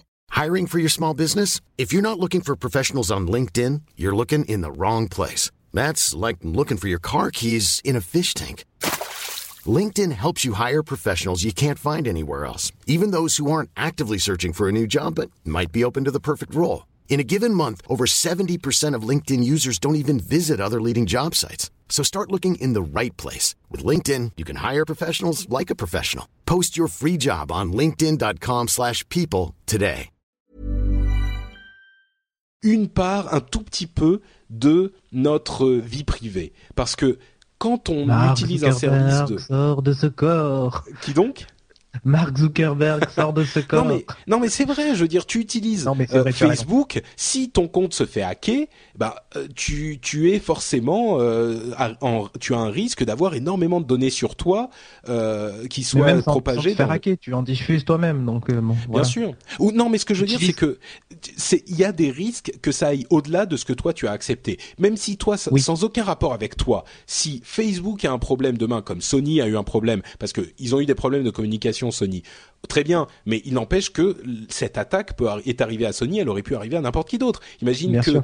Facebook et euh, même s'ils prennent toutes les précautions du monde, de toute façon on le sait très bien et on rigole des des des protections Adopi et des gens qui disent on peut faire ci et ça quand ça vient du gouvernement. Alors il faut appliquer la même logique à tout le monde. Il n'y a pas de système complètement impénétrable. Donc si jamais ça arrive à Facebook ou à, qu'est-ce- Et surtout ou à pas à quelqu'un d'autre, Olga. ou à Google, euh, ça, vous risquez de- d'avoir toutes les données que vous avez chez eux et donc une partie de votre vie privée qui est exposée. Il y a toujours un risque. Donc c'est pour ça que je dis, c'est quand même un petit peu hypocrite de se dire euh, ah, ah, que qu'on qu'on me comprenne pas mal. Cette histoire de données de localisation avec Apple, c'était hyper suspect et évi- évidemment qu'il faut être vigilant et corriger les problèmes quand on les trouve. Mais il faut pas s'attendre non plus à ce qu'il n'y ait jamais de problème nulle part et que tout fonctionne parfaitement bien 100% Non, le seul, du temps. le seul truc, c'est que personne n'a lu les 14 conditions euh, de page euh, qu'on accepte euh, bêtement quand on se connecte à iTunes et qu'on active son téléphone. Mais pareil, c'est écrit dedans. hein. bah oui, c'est sûr. et tu, et tu l'as accepté. Donc euh, voilà, non mais évidemment, il y a une il faut être vigilant mais euh, si par contre c'était pas écrit dans les conditions, ça c'est un peu euh, c'est un peu vicieux quoi. Ah non, mais Euh, c'est sûr, c'est sûr. Tu mérites quand même d'être averti que tu vois, tu donnes déjà quand tu achètes un iPhone, tu es obligé d'avoir une carte bleue et un compte iTunes quoi. Enfin, en gros, c'est ce qui est écrit sur la boîte. hein. Donc euh, voilà quoi. Mais on te dit pas par contre que tu vas être traqué en permanence et tout ça euh, par ton téléphone, même s'il Euh, n'utilise je sais pas, pas tu vois, la si- donnée. euh, Je sais pas si t'es, Sophie est en train de downloader des trucs, euh, des podcasts No Watch sur euh, ton réseau, Ah, mais ta, non. ta voix est, est de mauvaise qualité là tout à coup. Ah, c'est peut-être parce que je suis malade. non, ça va C'est mieux ou pas? Oh, bon, ça va, ça va, continue. Ok. Non, non, mais de toute façon, j'avais fini avec ce que je voulais dire. Mais en gros, oui, on est obligé d'accepter entre guillemets le fait qu'on vive avec Big Brother. Mais Ouais. Le truc, c'est que j'ai- j'aimerais qu'on me le rappelle en fait. Ouais, Mais pas que moi, je sois obligé d'y penser à chaque fois, de me dire, tiens, je vais acheter le nouveau téléphone Android machin. Et tu vois, je pense pas forcément au fait que bah, je vais être traqué par Google, quoi. ouais, ouais, ouais, c'est sûr. Non, mais je comprends, je comprends. C'est Si effectivement. écrit au moins sur la boîte, ça me le rappellerait. Et là, je pourrais me dire, ah, est-ce que je le fais ou est-ce que je le fais pas, tu vois Mais je le ferai en mon âme et conscience. Ouais, mais je crois Voilà. que bon, oui, je comprends, mais le truc c'est que, euh, en tout cas, si vous êtes auditeur de notre émission, vous le savez déjà parce qu'on le répète tout le temps. Donc euh, voilà, c'est un petit peu bon, c'est un petit peu euh, un petit peu pas, pas très réglo de se dire ensuite oh mon dieu. Et, et encore une fois je le répète parce que je veux pas qu'on m'accuse de d'être euh, complètement la tête dans les nuages mais ça veut pas dire qu'il faut pas être vigilant et qu'il faut pas corriger les problèmes quand ils arrivent. Mais bon. Bon Euh, je pense qu'on a fait le tour des des, des controverses Tu, m'entends toujours bien ou pas euh, oui, oui, ça va plus ou moins. C'est juste que la qualité de Skype euh, est Ouais, un mais peu en fait c'est parce que j'ai Julien qui est en train de télécharger sur mon, mon cloud personnel, mon Pogo Plug, Ah, euh, un, un épisode de podcast. Et c'est vrai en plus il télécharge HD Lab. Donc je Ah vais, là je vais là. lui demander d'arrêter de suite. Et il sort quand HD Lab alors? Ah, cette semaine. Enfin, je sais pas Ah. quand est-ce que toi tu sors le rendez-vous tech. bah, mais Normalement, au plus tard demain. Là, il regarde la version finale en fait. D'accord. Ok, bon, très bien. Pour ceux qui ne savent pas ce qu'est HD Lab, surveillez nowatch.net et vous le découvrirez bien assez tôt. A priori, cette semaine. Voilà. Donc, euh, eh ben écoutez, on a fini les controverses, vraiment les grosses controverses. Je pense qu'on peut faire une pause détente avec notre sponsor. Yeah. Je, vous voyez comme il est content, Cédric, qu'on parle de notre sponsor. Je suis Donc, sûr on va que c'est manger le un cas. peu. Je suis sûr que c'est le cas. Ah oui, lui, donc lui, il va aller manger un morceau. Je suis sûr que c'est le cas pour vous aussi, puisque euh, vous le savez, le moment où on parle du sponsor, c'est toujours la fête. Et en l'occurrence, c'est euh, triplement la fête plus mobile, puisque je vais vous parler de l'offre Triple Play plus mobile de notre sponsor Numéricable. Alors en fait, depuis le 10 mars, Numéricable a lancé une nouvelle offre euh, Triple Play plus euh, appel illimité vers les mobiles. Euh, et c'est l'offre euh, de ce type qui est la moins chère du marché. Elle s'appelle ITNT. C'est super simple. Hein. Euh, c'est l'offre avec euh, les chaînes de la TNT et de la TNT HD. Euh, 30 mégas euh, pour votre connexion internet et appel illimité donc vers les fixes en France et appel illimité vers les mobiles en France, aux USA et au Canada. Et tout ça, c'est pour 29,90€ par mois seulement. Donc c'est effectivement l'offre de ce type la moins chère du marché. Pour les gens qui n'ont euh, que faire de des multiples chaînes euh, du câble, des 150 000 chaînes euh, qu'on peut vous offrir ici ou là, euh, et de tous ces, ces hum, services qui ne vous intéressent pas vraiment, vous dites moi je veux les trucs qui me servent et c'est tout. Cette offre est faite pour vous. Euh, si par contre vous vous êtes un, euh, c'est un terme officiel, et que vous avez une offre du type NC Box Power ou NC Box Premium, vous pouvez aussi avoir accès aux appels illimités vers les mobiles France, USA, Canada, machin, tout ça, pour 3 euros de plus, ce qui fait passer vos offres respectivement à 42,90 euros ou 52,90 euros par mois. Et si vous avez déjà souscrit à une offre numéricable avant le 1er février 2011, vous pouvez appeler leur service client au 3990 pour passer à la nouvelle offre. C'est super simple. Et si vous voulez plus de renseignements et de dé- détails sur toutes ces offres, vous pouvez aller sur le site nowatch.net et vous cliquez sur la bannière numéricable. Comme ça, vous avez toutes ces informations. Et en plus, puisque vous êtes passé par notre site, ils savent que nous vous avons envoyé et ça nous aide énormément, évidemment. On les remercie grandement et on vous remercie aussi de nous soutenir de cette manière. Fin du message du sponsor et on enchaîne sur d'autres histoires extrêmement intéressantes et notamment, on parlait de musique tout à l'heure et on parle énormément de Spotify quand on parle de musique et Spotify en fait a eu une bonne nouvelle et une mauvaise nouvelle un petit peu en même temps. À partir du 1er mai, euh, alors bonne nouvelle, c'est qu'ils seraient prêts, quasiment prêts à euh, sortir leur service aux États-Unis parce qu'il est encore disponible qu'en Europe. Donc Ouais. ça, c'est une super nouvelle pour eux. Mauvaise nouvelle pour ceux qui ne sont pas. Enfin, toi, tu me disais, Cédric, que t'as pas, t'as un abonnement euh, Zune ou Spotify, je sais plus.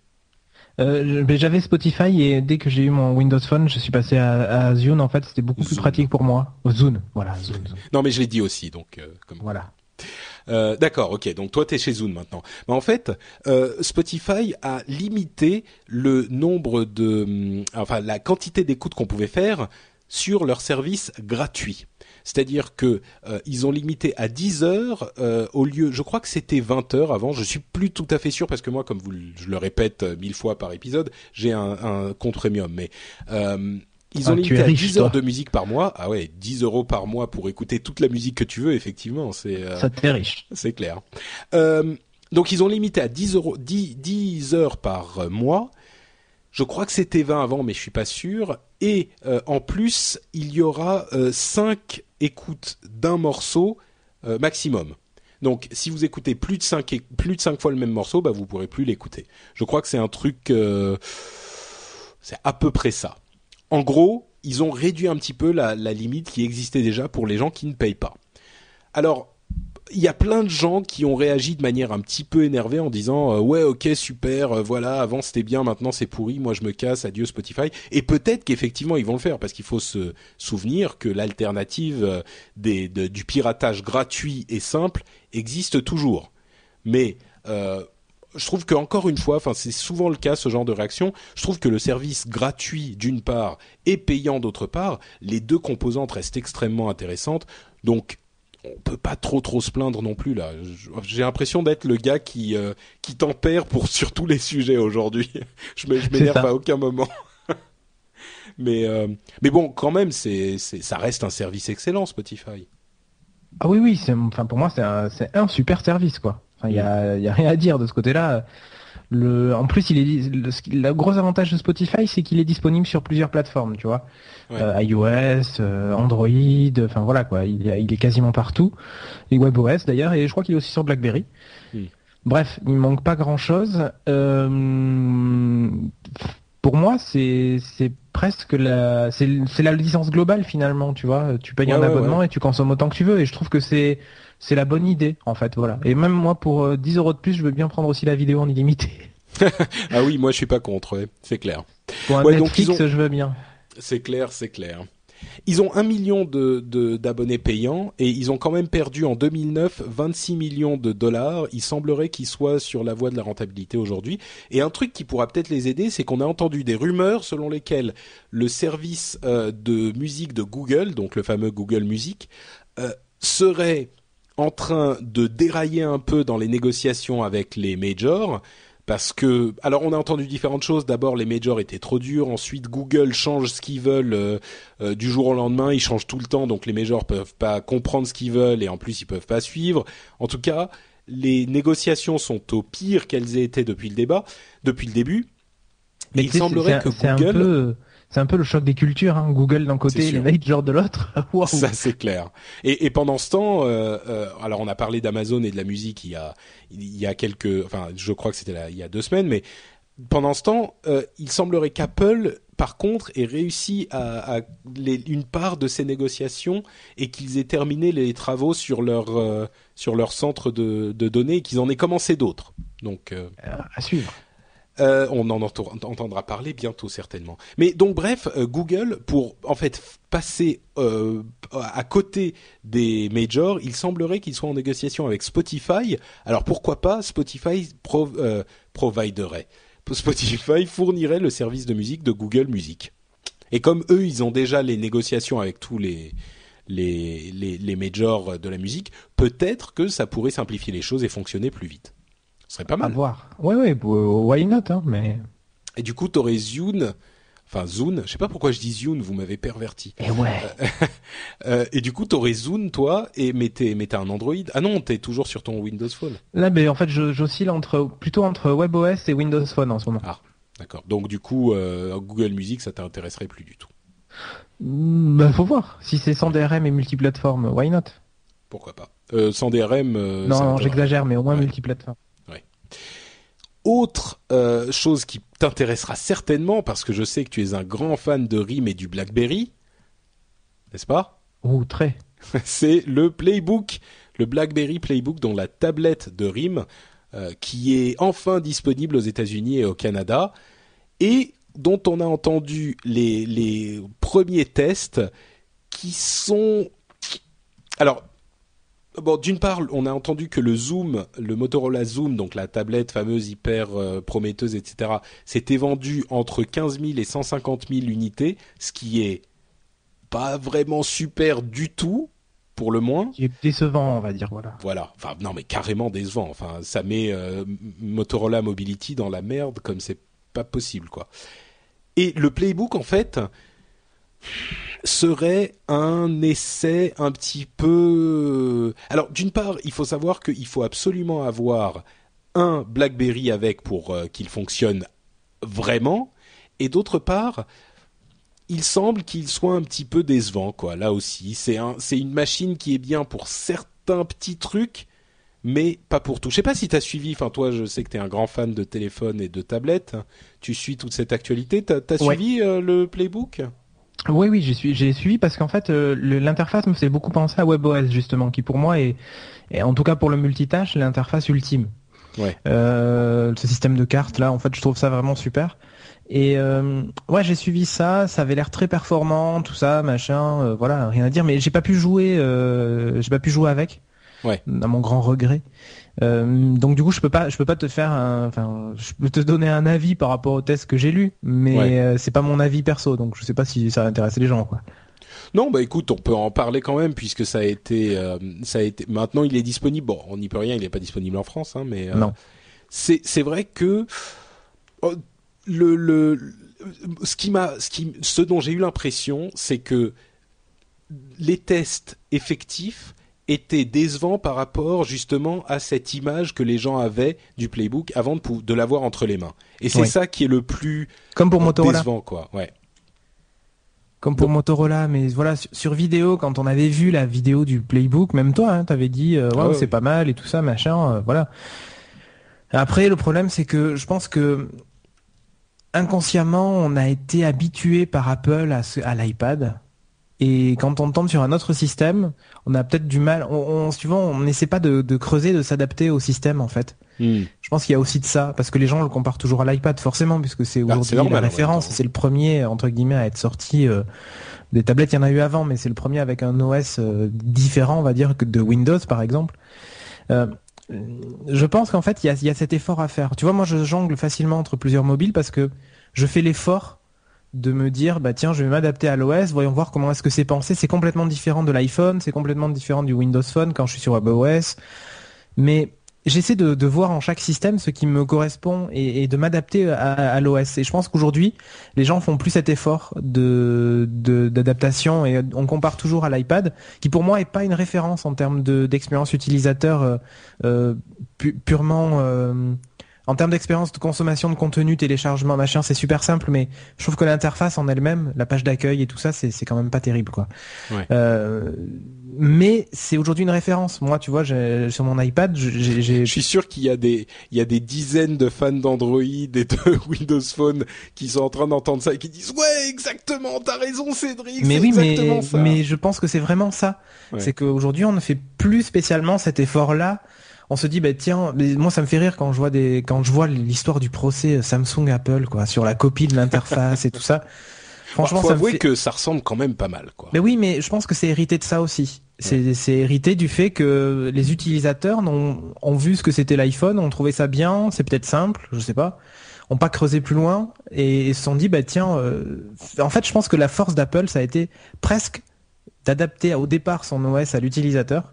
Aujourd'hui c'est fini, hein, il l'adapte plus à l'utilisateur, c'est à nous de rentrer dans le moule d'Apple, mais je pense que ça a été ça, c'est de proposer quelque chose de nouveau et simple. Les gens se sont dit bah, c'est c'est super simple, je vais prendre celui-ci, c'est génial, et de pas retrouver cette simplicité ailleurs et de pas faire l'effort intellectuel de se dire bah tiens si euh, j'apprenais à me servir des widgets sur Android et des machins des trucs ça me simplifierait vachement plus la vie que de rentrer dans 10 000 applications.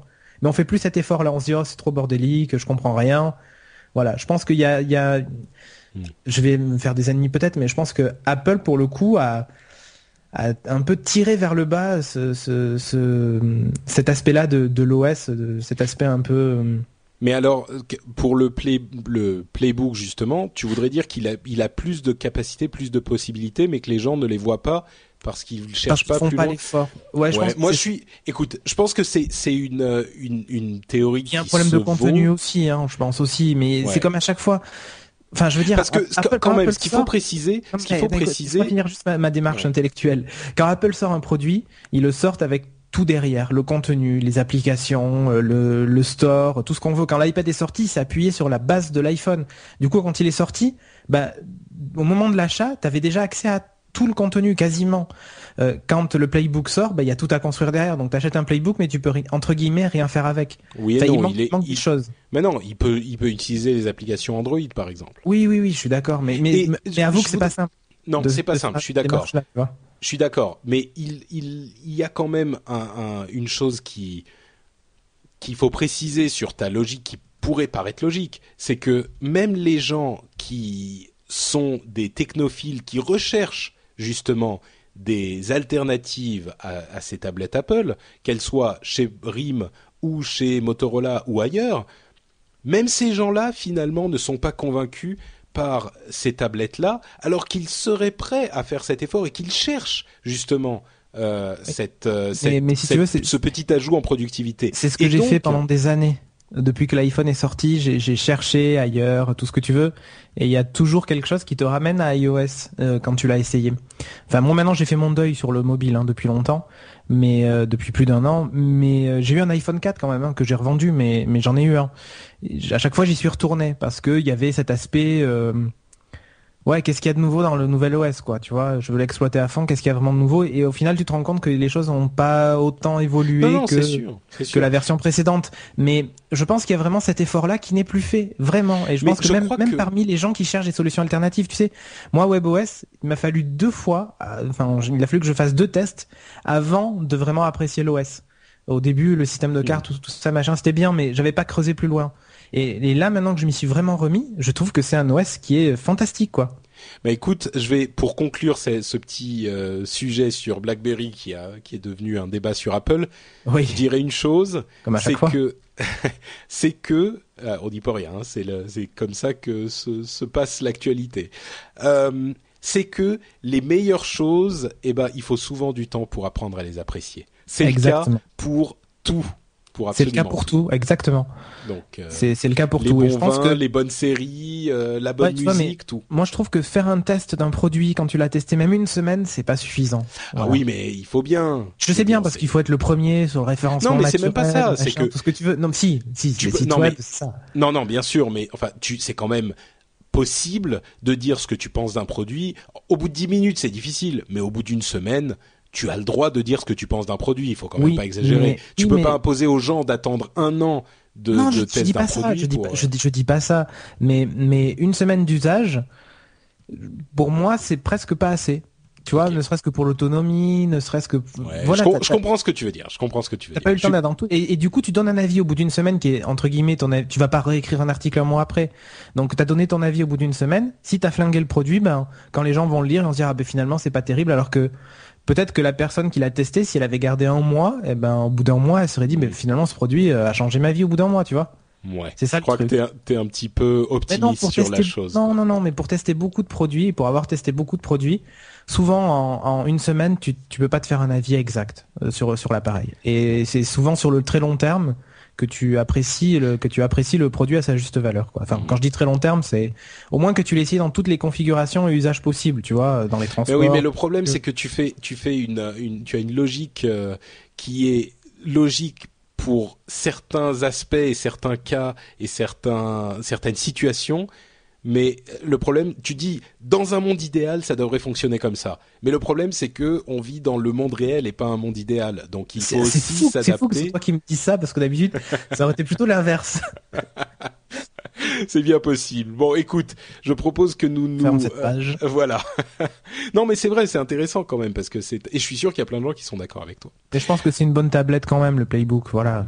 Ouais. Pour, Mais pour- je veux, je veux l'essayer quand même pour vraiment donner un avis définitif, mais c'est bien qu'il y ait de la concurrence, voilà. C'est, c'est, c'est sain pour le marché, c'est sain pour les OS. Bah, ce qui est clair, c'est que c'est Ah. une tablette particulière parce que c'est une tablette qui vient en complément de votre BlackBerry. Donc Oui. déjà, les fonctions sont hyper spécifiques. Donc euh, et peut-être qu'ils réussiront à gagner le marché des entreprises. hein, Je leur possible. souhaite.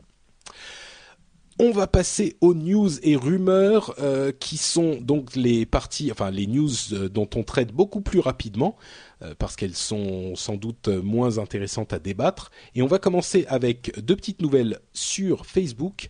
Euh, première nouvelle, le Facebook Deals euh, qui va arriver aux États-Unis, euh, enfin qui est arrivé aux États-Unis cette semaine, qui est en fait le concurrent de euh, Groupon et euh, ah comment il s'appelle? Euh, Living Social, voilà. Oui. Ces trucs de coupons hyper locaux où on vous dit, on vous envoie un email pour vous dire euh, demain vous pouvez avoir Chez le coiffeur, 50%, machin, voilà. voilà. Chez le coiffeur euh, Cédric Bonnet. Le champion est offert, le shampoing est offert, machin, voilà. Et donc Facebook a lancé ce concurrent et on vous avait dit plusieurs fois dans l'émission que euh, ce segment de marketing était en explosion totale. Il n'est pas surprenant, Facebook se jette là-dedans aussi. Je serais curieux de voir ce que ça donne en France, d'autant plus, enfin, de, de l'essayer en tout cas, d'autant plus qu'avec la mécanique des amis et du réseau social, ça peut être intéressant. Ça peut faire très mal, je pense. C'est vrai. Twitter aurait, il y a d'autres trucs sur Facebook avec le send button, euh, les groupes features, etc. Bon, c'est pas hyper intéressant. Ouais. Euh, si ça vous intéresse, recherchez le send button et les groupes, les features des groupes, enfin les fonctionnalités des groupes. Euh, Twitter aurait refusé. T'as lu la, la news? Ouais, j'ai vu, oui. Ouais, merde. Bon, euh, Twitter aurait refusé une offre de Google de. Alors attention, non pas 500 millions de dollars, non pas 1 milliard, non pas 2 milliards, bon je vais vous la faire courte, une offre de 10 milliards de dollars de Google. C'est Pas assez cher, mon fils. non mais alors ça franchement, je suis presque tombé de ma chaise en entendant ça. T'imagines 10 milliards de dollars Moi, je peux te dire que enfin- pour- moi, je te peux te dire que pour un milliard, je suis prêt à vendre nos watch. Ah oui, oui, non, mais ça, il y a pas de problème, pas de problème. On est, enfin, tu vois, on est certainement pas à vendre valorisé tout de suite, mais euh, non, non, un milliard, pas de problème. Moi, je dirais même, euh, on peut descendre un peu. On peut descendre un peu, ouais. Oui, oui. 500 millions, je prends aussi. Voilà, on prend. Ouais. Donc avis aux, aux- aux investisseurs. Euh, les l'open source. Alors on a une petite news open source. Hein, on, on va en parler Ah. quand même. La news open source. La communauté open source devait être, devrait être plutôt contente parce que Oracle aurait cédé la marque OpenOffice à la communauté open source. C'est une bonne nouvelle parce logique. que bah logique oui et non. Au début en fait ils ont Oracle a racheté euh, OpenOffice Oui. et on a fait, on a changé un petit peu les règles de fonctionnement qui est donc OpenOffice pour ceux qui savent pas c'est une alternative en, en, en libre en, enfin en open source euh, libre à Office de Microsoft. Euh, donc la suite bureautique. Et quand Oracle les a rachetés, les fondateurs, enfin les principaux euh, développeurs de OpenOffice ont pas forcément apprécié la manière dont Oracle faisait les choses et ils se sont séparés de OpenOffice. Ils ont pris une version, puisque c'est open source, ils avaient le droit. Ils ont pris une, force, une version et ils l'ont renommée. Ils ont fait un fork, ce qu'ils appellent un fork, donc une fourche dans le développement, et avec une nouvelle version qui s'appelait LibreOffice. Donc ils ont continué le développement en totalement libre dans le même esprit que OpenOffice avant qu'Oracle ne les rachète. Or, Ça, c'est moche. bah, disons que euh, Oracle avait été un petit peu particulier dans leur gestion du truc. Normal, ils vont faire euh, LibreOffice pour rester dans l'esprit complètement ouvert. Et ben Oracle finalement a pas forcément atteint ce qu'il voulait avec euh, OpenOffice, donc ils ont décidé de euh, réouvrir complètement euh, OpenOffice, de donner le nom même OpenOffice à la communauté open source, et donc il est possible que LibreOffice et OpenOffice redeviennent un seul projet et se euh, renomment complètement OpenOffice. Ça serait pas mal parce que c'est une super bonne suite bureau- bureautique. Euh, on parle souvent de euh, Google Docs, etc., de tous ces trucs. OpenOffice, si vous n'avez pas de quoi vous payer euh, Microsoft Office, je vous le recommande vraiment, vraiment. C'est une super bonne suite des fonctions basiques, mais hyper efficace, hyper bien fait. Ça fonctionne super bien. Donc OpenOffice, OpenOffice ou LibreOffice pour le moment, jusqu'à ce que Ouais, la marque OpenOffice est quand même plus connue que LibreOffice, donc je pense que sûr. je pense que c'est une bonne chose. Et euh, juste comme ça, tu parlais de Google Docs. Ici, hyper rapidement, il y a, l'application pour euh, pour Android qui est sortie, euh, l'application euh, Google Docs en fait, oui, qui, est- qui a l'air super en bien fait. native, qui a l'air super bien faite, mais ça on se le réserve pour Upload. Oui, oui, ok. Euh, juste petit truc, vous pouvez scanner et reconnaître des documents que vous Ah prenez oui. avec votre appareil photo, super bien fait. Si vous avez un Android, moi je rêve d'une application euh, Google Docs sur iPhone. C'est- C'est un Evernote-like en fait maintenant.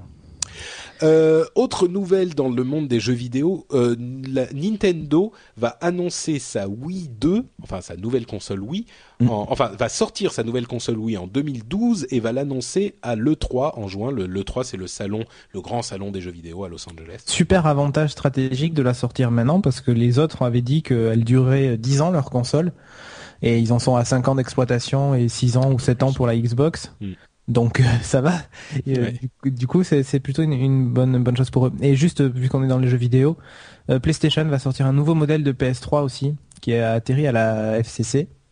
Ah, le numéro pas. de série a changé. On parle de Bluetooth et de Wi-Fi comme sur l'ancienne, mais voilà, il y a un nouveau numéro. C'est la PS3 3000 Hmm. 3001 même. Donc du coup, euh, à mon avis, pour le 3, on va avoir une nouvelle PS3 genre ultra slim ou je sais pas quoi. Enfin voilà. Ah, intéressant ça. Ouais. Euh, et là donc la Nintendo Wii 2 aurait, enfin d'après ce qu'on a vu, d'une part elle ferait une taille à peu près d'une Xbox et ça serait une console un petit peu plus traditionnelle avec des vraies manettes. Il y a même un écran sur la manette qui peut afficher un truc qui est euh, calculé par la console elle-même, donc ça peut faire des images de bonne qualité, mais sur la manette, enfin, c'est pas trop comment ça va marcher, mais Non, mais tu vois, pour euh, un jeu de voiture, t'as le rétroviseur par exemple. ouais, ouais, ouais, par exemple. Ça peut être sympa. Ça peut, ça me paraît un peu gadget quand même, je t'avoue, mais Oh, bon, faut voir. ouais, Ça doit voir, avoir son voir. utilité. Si l'écran est tactile, en plus dans un FPS, tu peux changer tes armes directement en appuyant dessus, ou tu vois, Ça peut être sympa. Mm, Ouais, enfin. ou donner des que- ordres à des à des Ouais, gens, ouais, ouais. machin. Plutôt ça, parce que changer d'arme, euh, t'appuies sur un bouton, c'est plus simple. Oui, mais là, oui, mais euh, quand je parle changer d'arme, c'est quand t'as 30 armes. euh, si tu dois appuyer 50 fois sur le bouton pour aller jusqu'au truc, Ouais, là t'appuies direct sur l'icône. Cédric, moi, pour te flinguer la gueule, j'ai besoin que d'une arme. Ouais, c'est ça. T'as besoin que de tes points. Ça faisait un peu Duke Nukem, ça. Euh, alors, on va faire une deuxième pause avant de terminer avec nos euh, news et rumeurs. La deuxième pause, c'est pour vous parler de notre deuxième sponsor, la boutique No Watch, qui vous permet de soutenir vos podcasts préférés et certaines parties de votre corps d'un seul Aussi, et de même supporter certaines parties de votre corps. Alors la boutique No Watch, elle est accessible depuis le site nowatch.net et elle euh, présente plus de 140 articles, des t-shirts, des goodies euh, qui sont aux couleurs de vos émissions préférées de chez No Watch TV, de No Watch FM et de The Lab. Alors il y a énormément de prix différents. Euh, il y a des petits t-shirts super basiques qui font une petite contribution. Il y a des t-shirts de collector. De, bien sûr, bien sûr, de très bonne qualité, testés et approuvés par les animateurs de, de No Watch. Euh, et il y a des, objets un petit peu plus chers, voire beaucoup plus chers, euh, des trucs qui s'appellent collector, mécène, etc. Si vous voulez vraiment euh, faire un don un petit peu plus élevé à No Watch, eh ben vous pouvez aller plutôt dans cette direction et vous aurez un truc un peu plus rare, enfin parce qu'il coûte plus cher, quoi. Et en même temps, vous donnerez un petit peu plus d'argent à No Watch. Alors c'est une super bonne qualité et c'est des, des trucs, des, il y a des, certains designs qui valent vraiment le coup d'être vus. Donc allez y faire un tour, hein, jeter un coup d'œil ne coûte rien. Et puis si vous voulez vous laisser convaincre, non seulement vous euh, pourrez envoyer un petit peu de à No Watch, mais en plus vous vous faites plaisir du même coup. Donc c'est un moyen qu'on a trouvé un petit peu pour faire du gagnant-gagnant, comme. Exactement. Et puis c'est l'été, hein, donc les t-shirts, tout ça, machin, faut les renouveler un peu. Exactement, ouais, ouais. Moi, c'est euh, c'est un truc. Enfin, portez pas vos t-shirts de l'année dernière, sauf si c'est des t-shirts No Watch. Non, en fait, même si c'est des t-shirts No Watch, vous, Vous pouvez aller les les changer. Voilà, vous pouvez prendre des nouveaux. Hum, Bon, voilà. Les logos Donc- ont changé depuis l'année dernière. Faudrait qu'on les change les logos. Genre le logo de, de du rendez-vous tech que m'avait fait euh, Jérôme à la bonne vieille époque. Je l'ai pas changé. Enfin, il faudrait faire un autre truc à base de genre un machin avec des des taches de peinture partout, genre un petit peu trash, tu vois. Pas. Moi, je suis pas sûr que ça colle avec l'image Ouais, du truc. Bref, on s'égare. Les news. Les Les news, rumeurs. on continue. Euh, il y aurait une rumeur, enfin il y a une rumeur selon laquelle euh, Google offrirait un système intéressant pour son euh, ordinateur portable Chrome euh, OS, sous Chrome OS. Ça serait un service d'abonnement au, à l'ordinateur portable. Du Euh, leasing, quoi. Oui, voilà, en gros c'est ça. Donc vous payez un certain, euh, une certaine somme par mois et ça inclut le portable, enfin le télé, pardon, l'ordinateur et peut-être même l'abonnement à Internet possible. Mhm. Et, et non seulement vous avez l'ordinateur, mais en plus quand il y a un nouveau modèle, il est renouvelé automatiquement. Donc euh, bon, c'est du leasing quoi. Ok. Ouais, ouais, ce qui serait sympa, c'est que l'abonnement, en fait, euh, 3G soit inclus dedans, un peu comme dans les Kindle. Ouais, ça serait pas mal. T'as dit Kindle, tout à coup avec Pâques, j'ai pensé à Kinder en- pendant l'espace d'une demi-heure. Ah non. Ça me donne faim. Euh, Sony, euh, qui fait énormément de choses et pas seulement euh, le réseau bêtises. PlayStation, euh, a annoncé deux tablettes qu'ils vont sortir sous Android 3.0. Une est une tablette relativement classique et l'autre c'est une tablette avec deux écrans qui se déplient pour former, enfin une qui se plie. Ouais, deux écrans, se plie, 5 pouces, en fait. Ouais, ça, ça me paraît un peu gadget quand même ça. Euh, je trouve ça pas trop mal, le form factor, le fait de replier, ça évite d'abîmer l'écran, euh, tu le glisses dans ton truc, euh, tu peux redresser Ouais, l'écran, tant tu, pas- tu sers du clavier en bas, ça te fait limite un laptop, Mm. tu vois. Oui, mais tant, tu sais, tant qu'il y a une petite séparation entre les deux, c'est jamais vraiment un grand écran, donc euh, tu vois Oh. le cadre. Oui, oui, en fait, t'afficheras ta vidéo de toute façon en haut dans un petit... Ouais. Voilà. Euh, information intéressante, la station spatiale chinoise, euh, la première, enfin, serait opérationnelle en 2020. En tout cas, c'est leur projet. T'as lu ça sur Baidu ou... Non, mais c'est en non, fait. euh, Oui, ça, ça me fait penser à. Oui, non, remarque, oui, il y a de fortes chances pour que ce soit opérationnel. C'est ça qui est génial. Mais en Corée du Nord, je pense que ils ont déjà annoncé qu'ils avaient une station spatiale depuis euh, des Oui, années. mais- C'est rigolo la désinformation du communisme. Non, non, mais là, je pense que c'est vrai. Oui, non, c'est ça, oui. Autant les Coré... le- bon, Kim Jong-il, je suis pas certain qu'il... euh. Si tu écoutes euh, Kim Jong-il, il a déjà fait des tours dans l'espace. euh, ouais, ouais. Il oui, bien sûr. Il a, il a, fait, il a réalisé des films, il a écrit, je sais pas combien d'opéras et tout ça. C'est vrai. Hein. Mais, euh, mais ah non, par c'est ce qu'il oui, racontait. c'est ça. Mais les Chinois, oui, moi, je veux bien les croire qu'ils auront leur station spatiale en Ouais. 2020, ouais. Donc euh, attention, déjà qu'on avait, on était espionné par Apple, Google et tout le monde en plus. Maintenant, si on est espionné par les, les Chinois du FBI, ça va plus. Quoi. les Chinois du FBI avec des jumelles euh, dans la station spatiale. Ah, c'est foutu. On n'est pas dans la merde. Le New York Times aurait vendu déjà 100 000 abonnements à son site web. C'est pas mal quand même. C'est pas mal, ouais. Ouais, franchement, moi j'aurais pas pensé qu'ils en fassent 100 000. Et 100 000, ça peut leur permettre, je sais pas si c'est tout de suite rentable, Non, mais c'est- c'est la- c'est les, c'est le, le, le journal numérique, tu veux dire? Oui, enfin c'est l'ensemble. C'est D'accord, le- oui. Et le et les articles premium et Voilà. le journal numérique. c'est ça. Ok. Et franchement, vu les prix, j'aurais pas pensé qu'ils en fassent autant. Et vu les prix, ça peut leur permettre de. C'est peut-être une solution, quoi, pour euh, Bah, rester oui. viable, quoi. Bon, bah, bravo à eux. Euh, une nouvelle un peu triste. Oh le oui. SETI. Oh, je, bah, je vais te laisser la, la donner. Le SETI a décidé d'arrêter la recherche des aliens.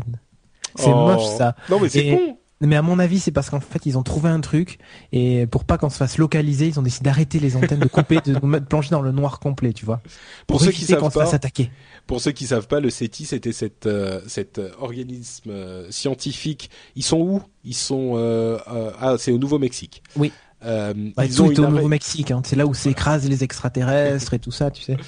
ils ont euh, enfin je sais plus peut-être qu'ils ont des télescopes un peu partout je veux pas dire de bêtises donc je suis pas certain mais euh, ils ont effectivement une série de de, de télescopes qui écoutent dans Oui, en fait, c'est même, ouais, même pas des télescopes, en fait, c'est des, espèces de paraboles qui Ouais. écoutent euh, les signaux qui viennent de l'espace, en fait. voilà et ils écoutent donc euh, ils pointent leurs antennes dans différentes directions ils écoutent pour voir s'il y a des euh, signaux logiques donc pas juste du bruit des signaux logiques qui arrivent de quelque part. Ils font ça depuis des années et des années. Évidemment écouter l'ensemble de l'espace, ça prendrait euh, des milliards d'années.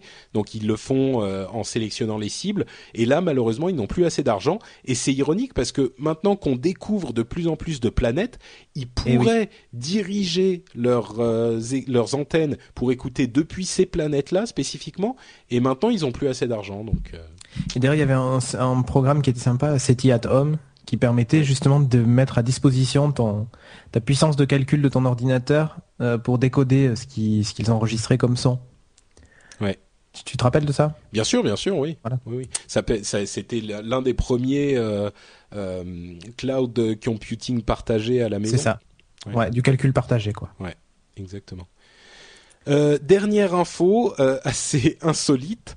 Euh, je sais pas si tu as vu ça, mais il semblerait que certains, il y ait un, un, un service qui te permette de louer un petit peu n'importe quoi, enfin des maisons, des châteaux, des trucs comme ça. Et euh, ce service s'appelle Airbnb et il est possible sur ce service de louer le Liechtenstein. Voilà, tout va bien. Donc euh, sympa. Si vous avez, euh, c'est combien? 70 000 dollars à dépenser comme ça, euh, vous avez un petit peu trop d'argent sur votre compte en banque. Pour 70 000 dollars par par nuit, vous pouvez louer le pays, le Liech- Liechtenstein, Mais- Liechtenstein, mais- mais- mais qui est le plus petit pays du monde, hein, pour ceux qui Pour, savent pas. pour ce prix-là, ils virent tous les habitants ou... Je sais pas. Je me demande si tout le monde n'est pas à ton service du coup. euh, tu vois. Enfin non, mais en même temps. euh, Non, mais pour pas. tourner un film, ça peut être sympa. ça peut être très très oui peut, oui exactement et tu donnes tu envoies les scripts aux gens euh, qui qui doivent faire ce qui de ce qu'on Non, non, tu faire. leur dis, vous partez pendant la journée, hop. et puis, Non, non mais- mais, pour tourner un film de zombies, ça, ça Ah peut ouais. être sympa. ouais, pour 10 jours ça fait euh, bah, 700 000 dollars tu peux tourner un film en 10 jours 700 Bah 000 oui. dollars c'est pas c'est rien dans un budget de film aujourd'hui Bah voilà, ça y est, on a Voilà. trouvé la solution pour notre film de zombies pour Noah. on va louer le Liechtenstein. Allez hop, c'est parti. Et voilà et bah écoutez euh, il y a une série de plein d'autres news qu'on va pas faire euh, aujourd'hui parce qu'elles sont beaucoup moins importantes est-ce qu'il y en a une que tu veux euh, tu veux traiter quand même ou c'est bon? Bah, moi, c'était Cisco, qui Ah est oui. Philippe. Je trouve ça, voilà, c'est un peu dommage. Bah vas-y. Ben, en fait, c'est Cisco qui a décidé d'arrêter euh, et la commercialisation. Il y avait un service en ligne aussi, il me semble. Euh, Flip, les, les, les, petites caméras en fait, euh, ces petites caméras numériques, voilà, qui permettaient de faire de la vidéo. Alors peut-être pas du podcast, mais aussi pour capturer deux, deux trois petites vidéos, ça ah peut oui, être Il y en avait qui faisaient, il y en avait qui faisaient du podcast avec. Oui, j'ai vu des podcasts d'ailleurs tournés entièrement avec ce type de caméra. Alors je sais pas si mm. c'était les Flip ou le, le, concurrent de chez Kodak qui s'appelait je sais plus comment. Euh, mais euh, ouais, je trouve ça un peu dommage. Euh, bon, après, c'est peut-être un bit commercial aussi, hein, mais bah, c'est surtout que depuis que les tous les téléphones, tous les smartphones du monde bah, peuvent faire des vidéos aussi. C'était un appareil qui était un peu sur un marché un peu bizarre, quoi. Voilà. Ouais.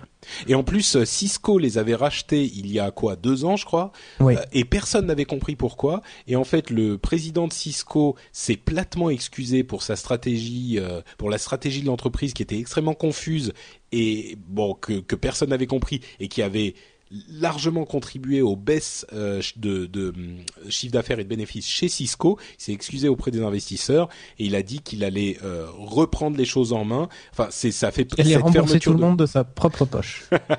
cette fermeture de Flip fait partie d'un d'une remise en question profonde chez Cisco. Et il faut savoir que Cisco, c'est l'un des plus grands acteurs de l'infrastructure du net parce qu'ils fournissent une énorme partie des routeurs de tous les gros fournisseurs d'accès, enfin de, de l'infrastructure du net. quoi. C'est vraiment un énorme, énorme euh, euh, acteur de ce monde-là. quoi.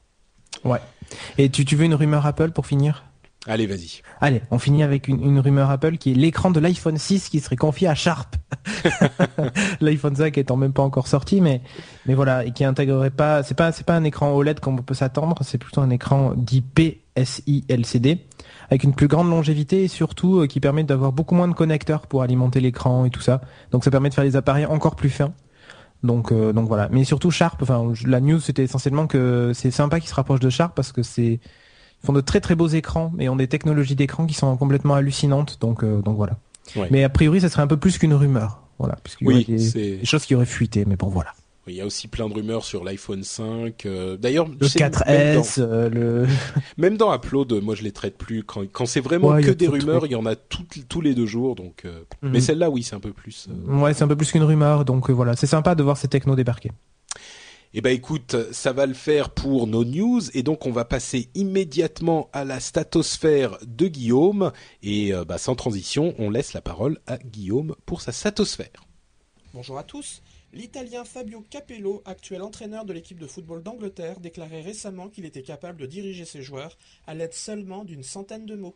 S'il est peu probable qu'un anglais shakespearien soit indispensable à cette mission, il paraît évident que l'entraîneur dispose d'un vocabulaire dépassant largement ce nombre.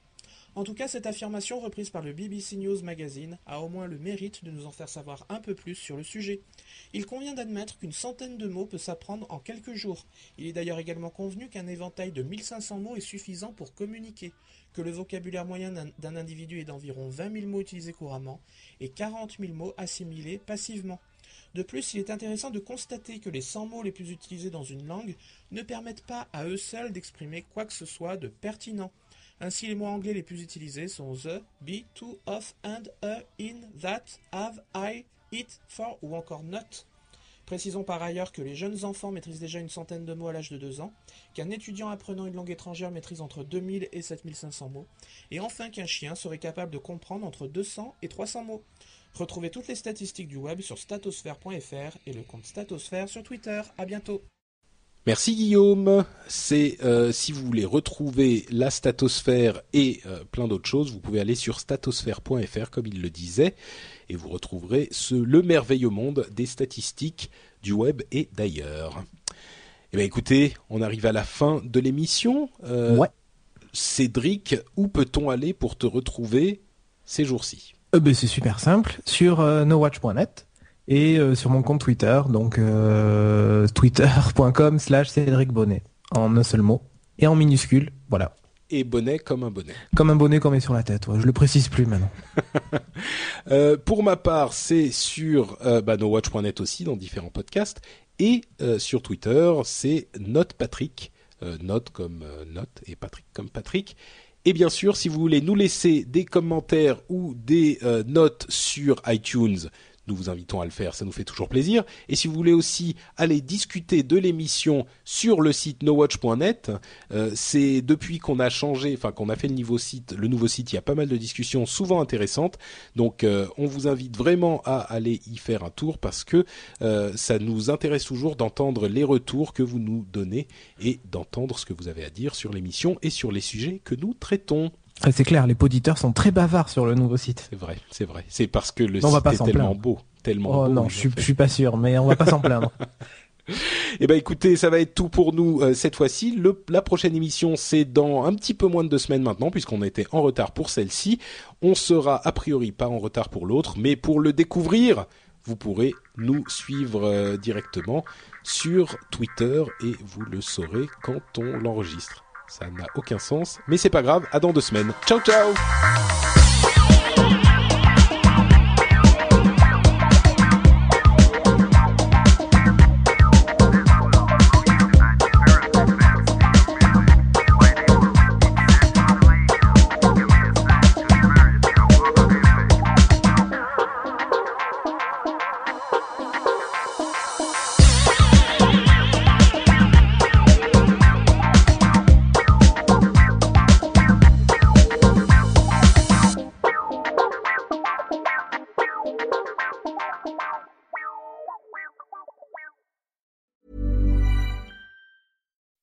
When you make decisions for your company, you look for the no brainers. If you have a lot of mailing to do, stamps.com is the ultimate no brainer. Use the stamps.com mobile app to mail everything you need to keep your business running with up to 89% off USPS and UPS. Make the same no brainer decision as over 1 million other businesses with stamps.com. Use code PROGRAM for a special offer. That's stamps.com code PROGRAM.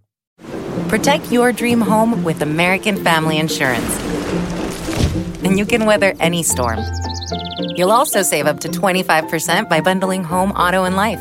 American Family Insurance. Get a quote. Find an agent at amfam.com. Products not available in every state. Discounts may not apply to all coverages on an auto or home policy. Discounts do not apply to life insurance policies. Visit amfam.com to learn how discounts may apply to you. American Family Mutual Insurance Company SI and its operating companies American Family Life Insurance Company 6000 American Parkway, Madison, Wisconsin.